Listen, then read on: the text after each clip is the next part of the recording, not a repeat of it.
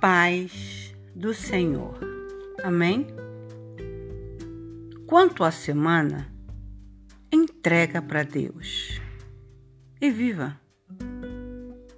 Não deixe com que nada entristeça o seu coração e nem permita que a opinião não pedida dos outros interfira em seus sonhos e planos. Viva um dia de cada vez.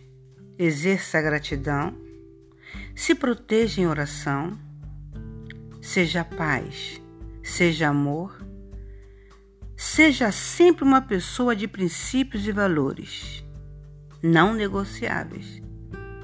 E por favor, agradar a todos, além de autodestrutivo, é impossível, viu?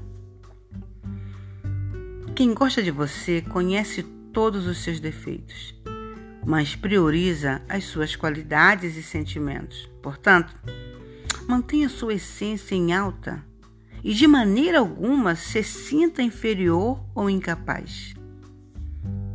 Você tem uma história, uma vida e muitos projetos pela frente. Respeite-se, cuide-se e tenha uma excelente e abençoada semana. Cecília Esfalzin.